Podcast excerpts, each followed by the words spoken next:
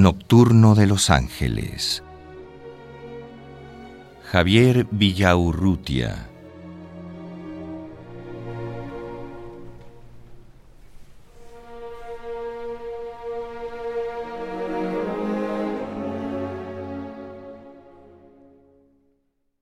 A Agustín J. Fink.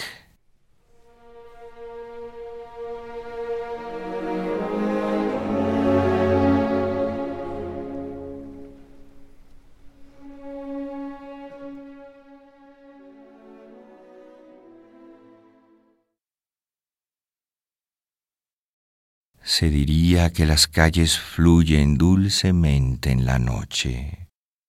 Las luces no son tan vivas que logren desvelar el secreto.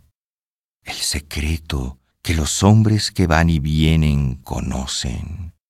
Porque todos están en el secreto y nada se ganaría compartirlo en mil pedazos y, por el contrario, es tan dulce guardarlo y compartirlo solo con la persona elegida.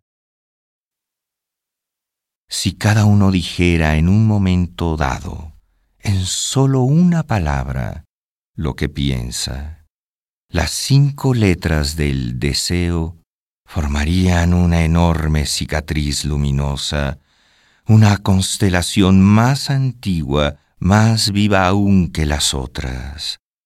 Y esa constelación sería como un ardiente sexo en el profundo cuerpo de la noche. O, mejor, como los gemelos que por primera vez en la vida se miraran de frente a los ojos y se abrazaran ya para siempre. De pronto el río de la calle se puebla de sedientos seres. Caminan, se detienen, prosiguen. Cambian miradas, atreven sonrisas, forman imprevistas parejas.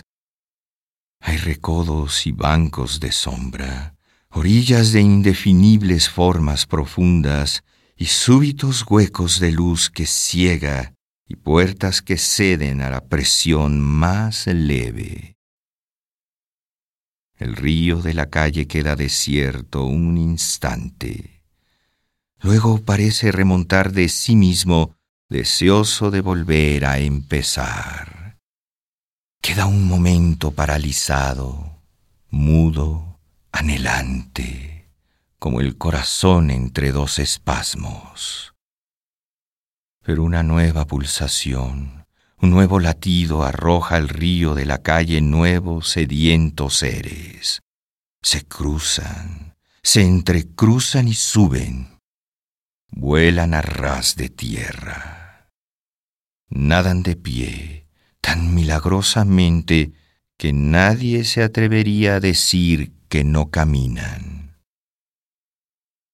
Son los ángeles han bajado a la tierra por invisibles escalas.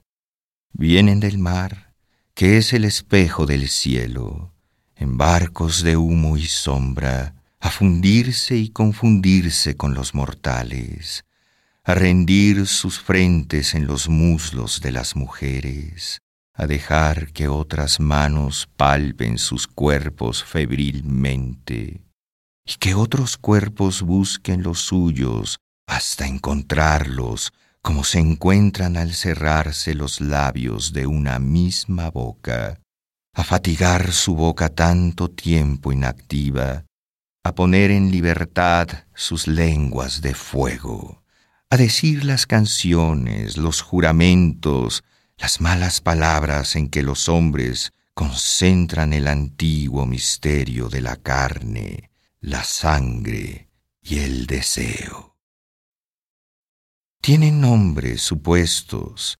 divinamente sencillos.